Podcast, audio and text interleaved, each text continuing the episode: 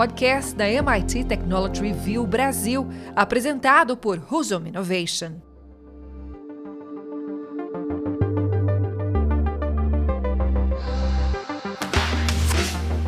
Olá, sejam bem-vindos e bem-vindas ao podcast Energy Center da MIT Technology Review Brasil. Eu sou Hudson Mendonça, editor executivo da MIT Technology Review e sócio fundador da Ruzon Innovation. É, no episódio de hoje, vamos falar de uma iniciativa originada no Programa de Aceleração de Regiões Empreendedoras do MIT, o MIT RIP. Vamos falar do Rio Energy Bay. E para isso, vamos receber dois convidados super especiais. Pedro Brito, presidente do Rio Energy Bay, e Daniel Barros, diretor executivo do Rio Energy Bay. Sejam bem-vindos, é um prazer ter vocês aqui no Energy Center. Legal, Hudson, prazer é meu aqui. Vamos bater esse papo aqui sobre o Rio Energy Bay. Maravilha, obrigado aí, Hudson, pelo, pelo convite, MIT Technology Review. Vamos falar um pouquinho aqui do, do Rio Energy Bay para deixar claro para todo mundo o que, que a gente é, o que, que a gente faz. Legal, Pedro, legal, Daniel. Hoje a gente vai ter um formato diferente, né, com dois entrevistados, então vamos nessa. Bom, é, para começar, Pedro, você teve envolvido né, com, a, com, os primórdios, né, com a criação do Rio Energy Bay lá no programa MIT RIP. É, quando essa ideia surgiu e era apenas uma intervenção estratégica, uma ideia de intervenção estratégica do MIT RIP Rio. Conta pra gente um pouco como é que surgiu essa ideia, o que, que motivou a criação do Rio Energy Bay? Legal, Hudson. Bem, é, desde o início do programa, né, a gente já tinha uma constatação de que uh, essa metodologia do MIT para ser sustentada após o programa foi o gatilho para a gente pensar assim numa estrutura que desse suporte para aquilo que o programa definiu assim como estratégia de, de impacto coletivo né, dentro desse ambiente empreendedor do Rio de Janeiro, mas que fosse uma infraestrutura que fosse capaz de traduzir o efeito rede, né? que o programa do RIP uh, tem das cinco pontas do modelo, lá, os empreendedores, corporações, capital de risco, universidades e governo. Então, a gente percebeu que não havia nada semelhante no ambiente de inovação nacional, que talvez assim explicasse, uh, por um lado, a inexistência de ecossistemas, como os da costa leste e oeste americana, que foi inicialmente a motivação para que a gente trouxesse o próprio RIP o Brasil, né? Que, então isso de certo modo, foi a gênese é, da criação do, do, Rio Energy Bay, né, como uma intervenção estratégica nesse ambiente empreendedor, com infraestrutura de suporte né, para essa intervenção de impacto aqui no Rio de Janeiro. Legal, Pedro. É bom sempre saber a origem das coisas, né, para a gente fazer essa discussão. É, Daniel, você está atualmente como diretor executivo do Rio Energy Bay, mas você também participou das origens com seu outro chapéu, com seu chapéu anterior.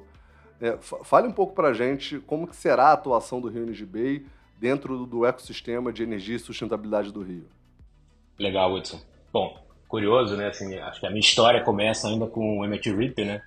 E acho que o curioso aqui que na época não imaginaria que a gente voltaria a se reencontrar e talvez todo mundo aqui em, outro, em outros chapéus, né? em outras atuações. Mas a história começa com o programa, o Hudson me liga, putz, tem esse programa aqui, muito legal, vamos desenvolver o sistema de energia no, no, no Rio de Janeiro, estamos com o MIT, topa ajudar, na época eu era consultor, responsável pela indústria de energia numa empresa de consultoria, falei, cara, óbvio que a gente topa, assim, vamos, vamos ver o que, que vai dar, mas pelo conjunto de pessoas e pelo que é a iniciativa, é, com certeza vem, vai vir coisa boa aí para todo mundo.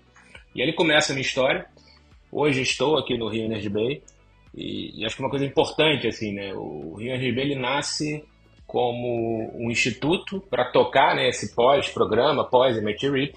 E, e, acho que o ponto aqui principal é que a gente quer ser um grande articulador, um catalisador né, do ecossistema, alguém que vai entrar ali e vai ajudar as coisas a se conectarem, a, as iniciativas a, a conversarem e a atuar em lacunas onde não tem ninguém atuando. Eu acho que o legal aqui é que dois anos, dois anos e meio de programa junto ao MIT, identificaram uma série de lacunas, iniciativas, oportunidades estratégicas de atuação, onde a gente enxerga que o Energy Bay ele tem esse papel, ele vai atuar e fazer as pontes para que as coisas aconteçam e aconteçam com maior potencial e que a gente consiga somar esforços. Eu acho que evitar muito esforço redundante, né, de cada um fazendo no seu mundinho, e a gente consegue ali somar forças e gerar algo legal que vai desenvolver o ecossistema e ao desenvolver o ecossistema, você vai ter oportunidade e mais negócio para todo mundo. Então, a filosofia é um pouco essa, né? É, e acho que uma coisa interessante para frisar é que com todo mundo que você fala é muito recorrente, putz, há um enorme potencial e uma grande janela de oportunidade para a discussão de energia no mundo. Pô, e, e, o Brasil, e em especial o Rio, né, por estar tá, é, concentrando aqui os grandes tomadores de decisão dessa indústria, tem uma grande oportunidade de capturar esse valor e se posicionar estrategicamente. É, só que, para exercer esse potencial, acho que todo mundo também não tem dúvida que a gente precisa fazer uma série de, de, de trabalhos de casa para que a coisa aconteça. E, é aqui que a gente atua, é aqui que a gente surge. A gente quer ajudar a, a, a essa janela de oportunidade acontecer e que, de fato, o Brasil, o Rio de Janeiro, entrem na pauta ali global da discussão de energia e sustentabilidade. Legal, Daniel.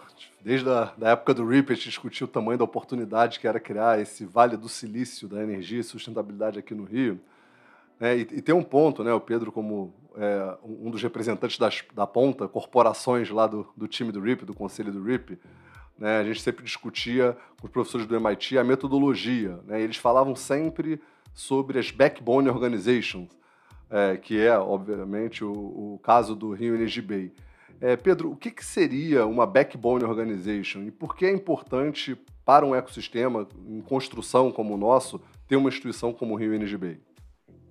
É, legal, Wilson. Bem, passa muito aí pelo que o próprio Daniel falou, né? Esse, esse catalisador aí de, de potencial de todas essas uh, instituições, pessoas, partes que estão envolvidas com isso.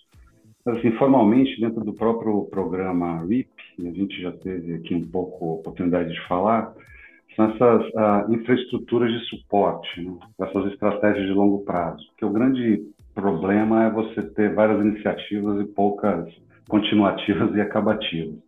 Então, se você tem uma infraestrutura de suporte, né, com papel definido para suportar essa estratégia de longo prazo, e no caso assim específico do, do Rio Energy Bay, estratégias de impacto coletivo, né, que acho que esse que é o grande a, a grande missão, né, você ter um impacto coletivo dentro desse ambiente empreendedor com objetivo, no primeiro momento, de habilitar nessas transformações que a gente quer ver acontecerem no Rio, né, notadamente aí na questão da sustentabilidade, da energia, da transição energética. E o mais importante, né, no segundo momento, é manter né, o foco naquelas áreas, né, projetos que foram priorizados, envolvendo aí os múltiplos stakeholders no ecossistema empreendedor, porque é muito é, é contraintuitivo você reunir tanta gente com um objetivo comum. Né? Então, talvez a backbone daí o nome né, seja assim a, essa raiz, essa coluna que vai, é, vai ajudar a manter é, isso com foco, né, com objetivo, justamente para a gente chegar lá na frente e, e, e cumprir né, a missão que a gente é, deu para o REB. Então, assim, de, de, certo modo, essas backlogs elas acabam sendo delimitadas né, para atender essas necessidades específicas. Então, a gente fala uh, delimitadas, mas não uh, sem essa potência, sem essa capacidade de fato de transformar. Uh, mas elas variam, né? Elas variam, por isso que a gente fez uh, o programa no Rio. Elas podem variar, assim, pelas condições sociopolíticas, questões econômicas, maturidade do, do ambiente empreendedor, uh, como que as pesquisas são feitas naquela região, qual a vocação daquela região, para você não errar no modelo. Né? Então, nesse sentido, a gente pode pensar em vários modelos de backbone organization a gente escolheu um específico na forma associativa de instituto, né, que a gente consiga trazer todos aqueles participantes, né, stakeholders ali do, do, do primeiro momento do READ e continuar, né, justamente fazendo essa a, essa missão que foi iniciada ali dentro do programa. Então, a gente pode dizer assim que é, do ponto de vista estrutural são infraestruturas mesmo de suporte, né, de integração, de conexão é, para que você atinja assim, esse modelo, uh, esse objetivo de transformar o Rio nesse ecossistema, nesse grande ecossistema. Né? A ambição é grande, é, empreendedor aí na, na área de sustentabilidade e transição energética. Legal, Pedro. Essa, esse tema transição energética está tá cada vez mais quente né, no Brasil, né, sem trocadilho, né? Mas o. É, você falou, acho que um ponto super importante, né? Que a missão do Rio NGB e da Backbone Organization é conectar e unir os atores, né? Criar essa estrutura é importante, e aí, no nosso caso, né, para formar um ecossistema focado em energia e sustentabilidade é, do Rio e no Rio, né, que eu acho que é importante. Né? Embora seja localizado no Rio, a ideia é que seja uma instituição de alcance global, né, de alcance nacional, né? ou seja, a localização é, é uma dinâmica normal da formação de ecossistemas. É, Daniel, queria te fazer uma pergunta. Quem já está dentro dessa jornada e como se fazer, como faz para poder se conectar com o Rio NGB? Legal. Essa pergunta é muito importante, até porque às vezes não é tão simples, né, para quem não participou na origem de entender algumas coisas. Né? Então, como a gente falou aqui, né, existe o MIT RIP, que ele foi um programa é, que teve lá o RIP Rio, que foi pautado ali, participação do MIT, para pensar e discutir o desenvolvimento do nosso ecossistema de energia e sustentabilidade. E existe o Rio Energy Bay, o REB, que ele é o Backbone Organization que, uma vez que o programa termina, ele assume esse legado e ele atua, né, como a gente falou até agora, como esse catalisador, como esse articulador, para que de fato a gente concretize o desenvolvimento do ecossistema. Então, acho que é importante deixar claro esse entendimento, que às vezes a gente, sempre que a gente interage né, com algumas pessoas, isso fica meio confuso. E é confuso mesmo, mas eu acho que esse é, é o entendimento. Então, a partir de agora, o Energy Bay vai é, tocar, vai assumir esse legado e vai é, atuar para que a gente desenvolva o nosso ecossistema. Tá? E quanto a, participar, aqui acho que um ponto muito importante, a gente gostaria de ter o maior número de participantes possíveis. E a gente está pensando um modelo flexível para que permita isso. E a gente não está falando aqui só das empresas de energia, obviamente que as empresas de energia vão ter um grande protagonismo, a gente fala também em empresas é, que consomem energia, que tem uma discussão importante. Você pega uma mineradora, a mineradora é intenso em consumo de energia, essa discussão é muito importante. Acho que a discussão de energia é importante para praticamente toda a cadeia é, produtiva.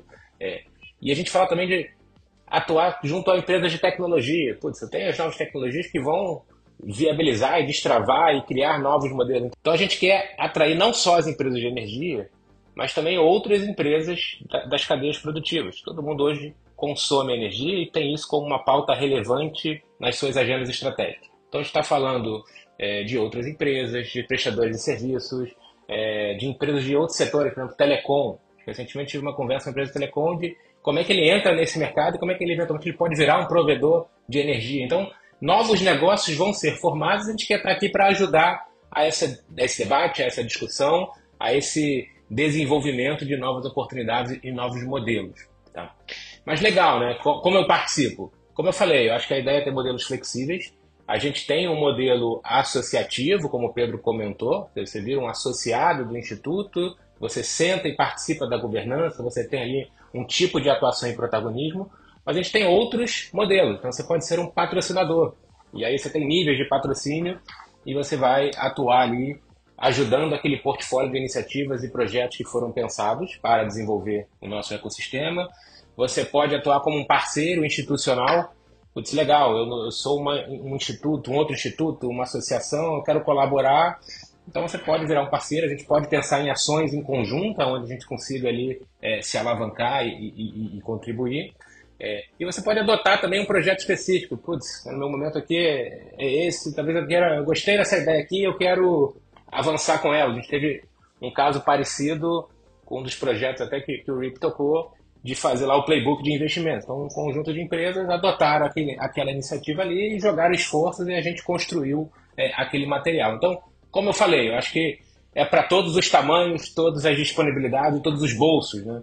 E acho que esse é o modelo, tentar ser o mais é, abrangente né? E, e, e aberto possível para que todos possam colaborar. Acho que a colaboração, né? Eu acho que é muito assim de quando você tem mais gente trocando e discutindo, provavelmente você vai fazer é, as coisas florescerem e, o ecossistema desenvolver mais rápido. É, com relação a, a, retorno, acho que isso é importante. Putz, mas e aí, eu participo e o que, que eu tenho, né? Assim, qual, qual, é o, qual é a dinâmica? Então, acho que ponto muito importante assim, é não pensar o Rio Energy Bay como um prestador de serviço. Então, simplesmente. Putz, ah, eu quero fazer um, um, hub de inovação, quero fazer um programa de inovação aberto. Cara, vai ter um monte de consultorias, de, de aceleradores do mercado que vão fazer isso bem e é o negócio deles a gente indica, a gente ajuda, etc. Mas o nosso papel não é fazer isso para uma organização isolada. O nosso papel é, putz, ó, eu tenho uma ideia aqui que eu quero fazer um, um, um hub de mobilidade. Só que pô, eu queria juntar outros atores para se cada um colocar um real junto, a gente consegue potencializar e desenvolver mais esse mercado. Então, nesses contextos é que é a relação do Hub com os seus associados, os seus apoiadores, patrocinadores, é, etc. É, outro ponto importante, né, aproveitando que participação é importante, a gente está no momento ali de consolidação, de crescimento. É, a gente está prevendo também tipos de verbas diferentes. Então, pode, pode ser uma verba de renúncia fiscal. A gente é um instituto sem fins lucrativos. Né? Tem, tem modelos que você consiga, eventualmente, encaixar algum programa de incentivo ou renúncia fiscal. Pô, pode ser verba de patrocínio, aí muito atrelado. Pode ser, eu quero associar minha marca a um, uma, um equipamento que é inovação, que traz inovação, que fomenta, que vai falar sobre isso, que vai estar nos, nos grandes fóruns. Putz, não, eu tenho uma verba aqui de P&D, e eu, eu gostaria de alocar dessa forma. Então, a gente pensou também é, modelos de alocação de verbas, né, de carimbos diferentes de dinheiros dentro das organizações, justamente para dar essa flexibilidade e permitir que todo mundo é, participe. Pô, legal, Daniel, você ter falado aí de como é que é o modelo de se, de se associar, mas quem, quem já está junto nessa jornada, né, e, e, você falou também, acho que é uma coisa legal destacar, que não são só as empresas de energia, né? A gente viu, por exemplo, o Google, que é uma empresa, uma Big Tech, entrando no setor de energia de uma outra maneira, Mitsubishi fazendo sistemas off-grid. Você vê que o setor de energia está indo muito além das empresas né, de óleo gás e eletricidade usuais. Né? É, nesse sentido, quem já faz parte do, do, do, do Rio Energy Bay? Legal, Hudson. Faltou responder essa parte importante de quem já está com a gente. E aqui é legal destacar dois blocos. Né? Existem os que já estão de forma formal lá no modelo associativo e, e apoiadores, e a gente tem empresas oriundas do programa de Maturity, que é a Boulder, a MSW a Sai do Papel. É, e a gente tem os que estão com a gente também no modelo de apoio consultivo, a gente está criando o que a gente chama de um conselho consultivo, e aí tem todos os participantes oriundos lá do programa do RIP que estão apoiando, conversando, debatendo e, e trocando ideias para algumas iniciativas que a gente já vem fazendo. E tem aquelas empresas que a gente está conversando em processo de entrada Estou lembrando, em janeiro teve um grande evento, é, ainda no âmbito do RIP, onde as três grandes corporações né, de energia aqui do Brasil, a Petrobras, a Vibra e a Eletrobras, é, firmaram lá um compromisso de, de, de, engajarem com a Backbone Organization, com o Rio Energy Bay. Estamos nesse processo de entrada né, dessas três grandes corporações e nesse momento também começamos a se apresentar, acho que esse episódio aqui é um pouco disso, né, para o restante do, do ecossistema e num, num, processo também de conversas e captação. E aqui aproveitando o momento né, de vocês, fazendo um jabá, pô, se você está ouvindo assim, esse episódio, se você é de uma empresa do ecossistema, uma empresa de energia, como eu falei, né, alguém que entenda que energia é algo relevante, queira participar, queira contribuir, liga para o Pedro, liga para mim. Acho que a gente, como eu falei, a gente tem modelos flexíveis. Eu acho que é o momento ali de a gente começar a conectar e começar a fazer coisas juntos. Legal, Daniel. E esse, esse ponto que você falou, né, todos os bolsos, né, que você tinha mencionado é isso, né? Acho que vale a pena conectar com essas empresas que obviamente são né, fundamentais para isso, mas também entidades governamentais que fazem parte da metodologia do RIP, é, universidades, né? A gente já teria 16 protocolos de cooperação assinados com as principais universidades do Rio, startups, investidores, então acho que tem todo mundo aí tem que se conectar com o REB de alguma maneira, né? É muito legal essa história. Pedro, queria te fazer uma pergunta direta agora, mais rápida. É, o que esperar do REB no futuro? Né? Tô, só para relembrar, né? REB é o Rio Energy Bay, a gente já fala disso há muito tempo. É, e quais iniciativas estão no pipeline de expansão e de atuação do, do Rio Bay nos próximos anos? Bem, além desse desafio aí do que o Daniel já trouxe para a gente de engajamento né, dos múltiplos stakeholders, esse é o grande desafio do REB. E a partir dele a gente vai uh, reforçar né, aquilo que a gente tem como missão. A gente sempre pensou em ter uma estratégia também uh, de múltiplas frentes, mas sem perder o foco, que acho que o, o problema é você ter ali um, um, um, buffet né, com vários pratos e você ficar confuso na hora de, de se servir. Né? Então a gente está bem uh, focado na questão de advocacy, acho que a gente vai ter um papel, ainda que não seja o principal é, mas atuar com advocacy do, do ecossistema como um think tank, né, para a gente poder debater uh, a situação do ecossistema, a situação do próprio setor, entender os gaps, entender como que a gente conecta todo mundo. A, a parte de funding, né, o Daniel comentou que uh, alguns dos participantes, ali, os membros, né, fundadores, tiveram essa iniciativa de criar um playbook de investimento. Então, como é que isso é um drama também para os empreendedores, para as startups, você entender onde é que estão as fontes ali de financiamento. Aliás, é um drama global, mas aqui especificamente do Brasil, é você localizar dentro desse emaranhado de, de fundos, esse emaranhado de fontes, como que você uh, pode acessar, a gente também quer ser um facilitador disso. Né? Uh, replicar também o próprio modelo, né? expandir essa metodologia de desenvolvimento para outros ecossistemas. Acho que a gente tem essa missão, é uma missão, é um compromisso com o país, né? um compromisso inicialmente com o Rio de Janeiro, a cidade que nos acolheu, onde a gente conseguiu, é, é, de fato, engajar todo mundo, mas a gente também pensa no futuro é, fazer esse modelo funcionar, considerando ali as necessidades regionais, mas sempre com foco no empreendedorismo.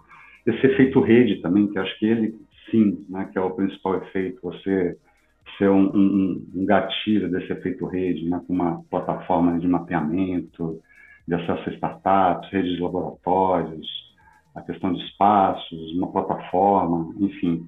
E a gente já tem um programa rodando, acho que a gente é, é, deve remodelá-lo, reformulá-lo, mas ele é muito importante, é, que é o Energy. Né? Então, esse programa de formação empreendedora, que acho que é muito é, relevante para os ecossistemas, é uma necessidade das empresas, é uma necessidade do próprio setor, né? entender, fazer as coisas de maneira correta, gerando valor, é, como empreendedor, como startup, como empresa. Então, a gente pode assim colocar no médio e longo prazo qual seria a missão, eu colocaria nesses uh, dentro desse cenário, dentro desse conjunto de, de, iniciativas que a gente tem feito.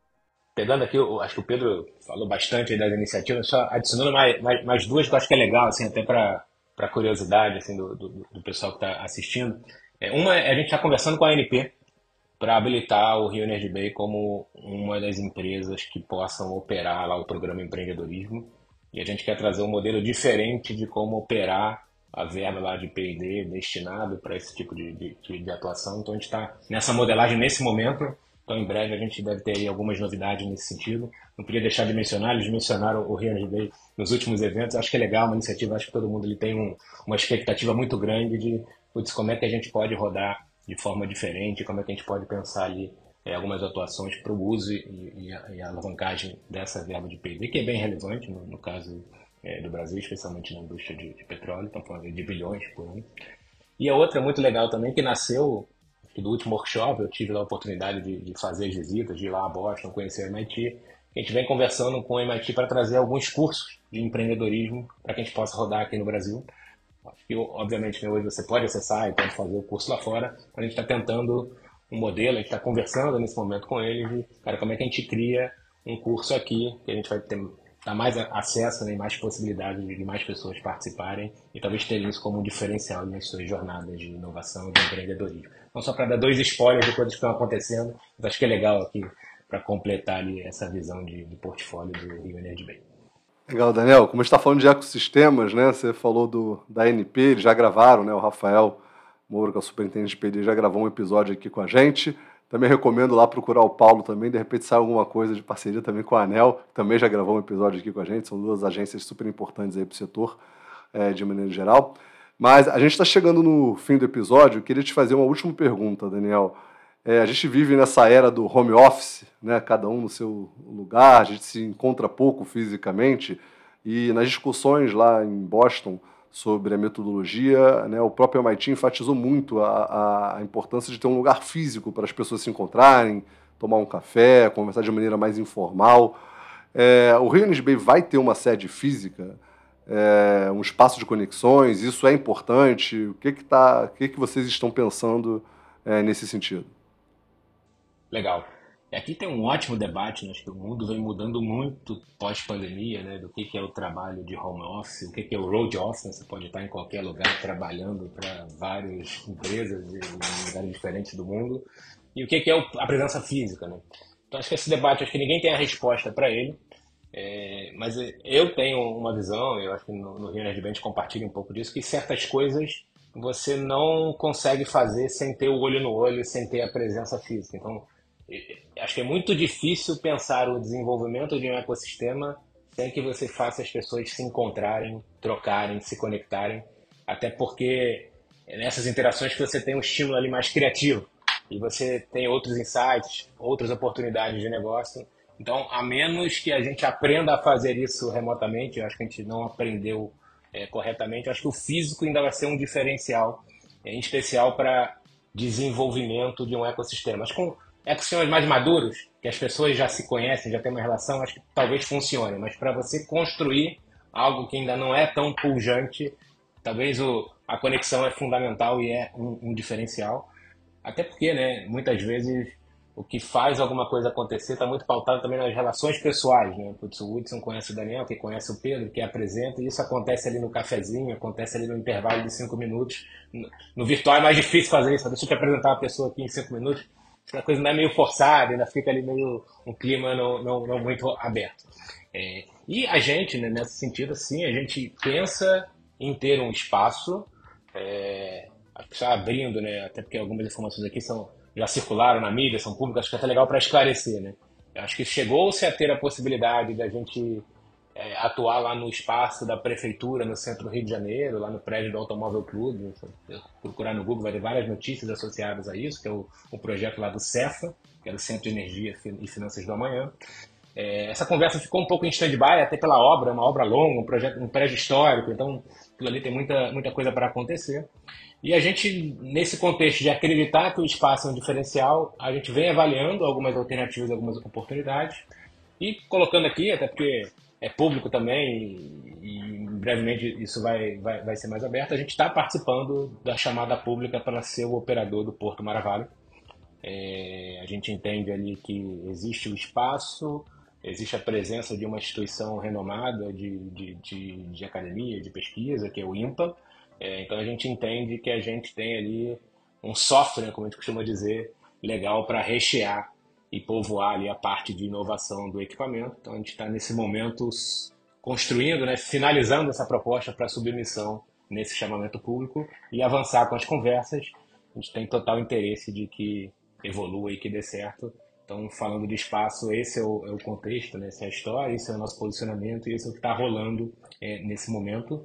Acho que um outro ponto muito importante para espaço aqui é que, também conversando com várias pessoas, né, os cariocas se ressentem um pouco. O Rio não tem o seu espaço de referência de inovação. Acho que quando você vai para São Paulo tem lá muito forte o Cubo. Quando você vai para o MIT você tem vários. Quando você vai... Então, o que é o espaço de inovação do Rio? Em especial quando você começa a nichar é mais difícil ainda, né? Onde a galera de energia, rentabilidade vai se encontrar. Onde eu marco um café, onde eu faço um evento, eu vou ter pessoas ali com um objetivo comum. Então, acho que isso também é um ponto que reforça a necessidade nesse momento de, de ter um espaço ali físico para de fato abrigar né, o ecossistema e seus vários stakeholders.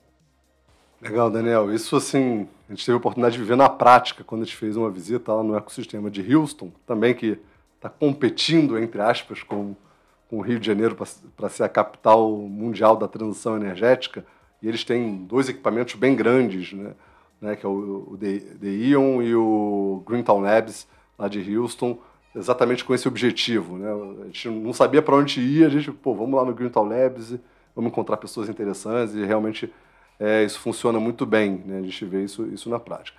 Bom, mas já está na hora aí de chegar o nosso próximo bloco, né, o Energy Beats, né, como a gente tinha já mencionado antes, né, são dicas relacionadas ao tema que a gente apresenta sempre no final do, do programa. Então, vamos nessa. Momento Energy Beats. Bom, é, vamos lá. O, seguindo a nossa tradição aqui do Energy Beats, as primeiras dicas são dos convidados. Então, para começar, Pedro, qual é o seu beat de hoje?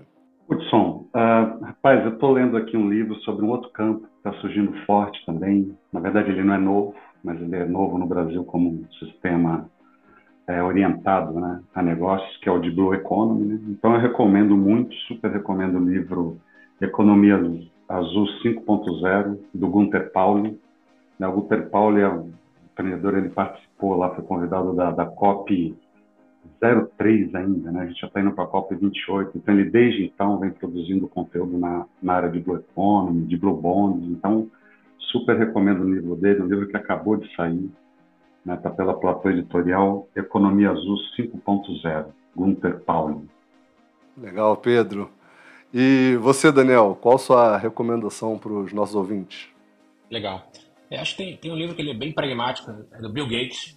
O Bill Gates é um gênio, E há um tempo ele colocou que ele, o desafio dele é resolver os grandes problemas da humanidade. Ele começou a estudar energia e ele fez um livro pouco com pouco techniquez e muito pragmático de como evitar um desastre climático.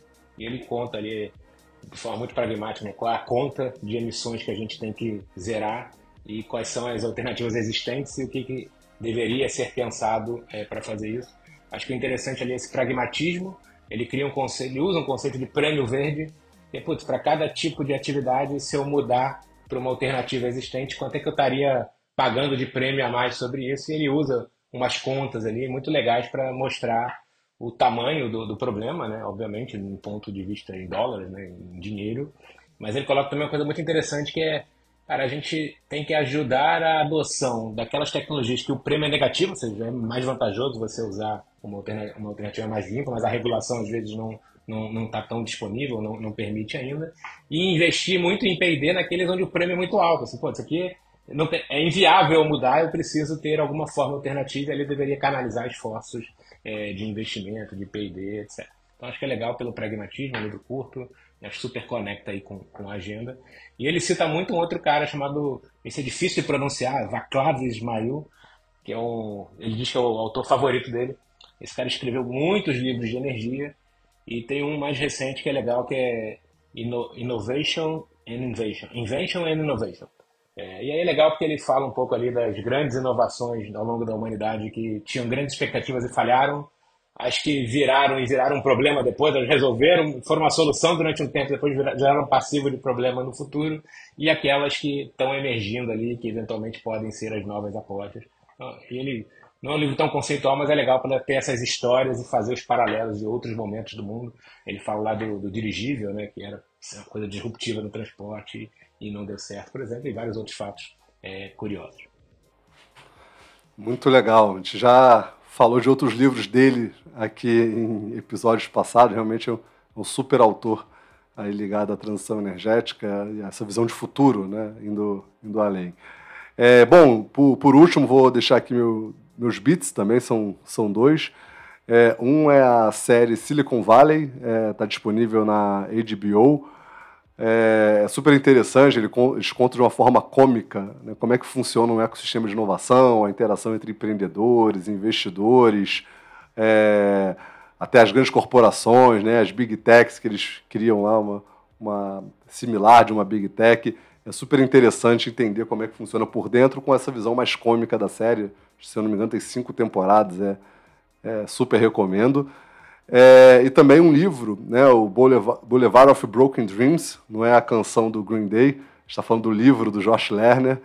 É, é um livro que fala sobre o processo de formação de ecossistemas, é, que isso não funciona quando é uma iniciativa só do governo. Né? Então a gente está falando aqui no âmbito do Rio Bay de conectar universidades, startups, investidores, empresas e, obviamente, também o governo.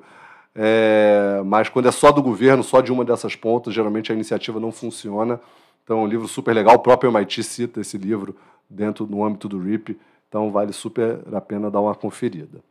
Bom, pessoal, é, esse foi mais um episódio do Energy Center da MIT Technology Review. Mais uma vez, muito obrigado por passar esses minutos com a gente. Não deixe de seguir nosso perfil né, no site, nas redes sociais e na sua plataforma de podcast preferida. É, Pedro, muito obrigado por, pela conversa, foi excelente fazer esse compartilhamento mais uma vez. Valeu, Hudson. Sempre um prazer estar aqui conversando sobre assuntos de grande relevância aqui para o nosso ecossistema. Valeu, obrigado. Legal, Pedro, obrigado mais uma vez. Daniel também, obrigado pela presença, foi excelente o papo. Obrigado você, Hudson, foi ótimo. E quem quiser ali, se envolver com o Rio Nerd Bay, procure a gente, acho que tem muita coisa aí para ser construída. Legal, pessoal. Então é isso. Nos vemos semana que vem. Um abraço. Podcast da MIT Technology Review Brasil, apresentado por Husum Innovation.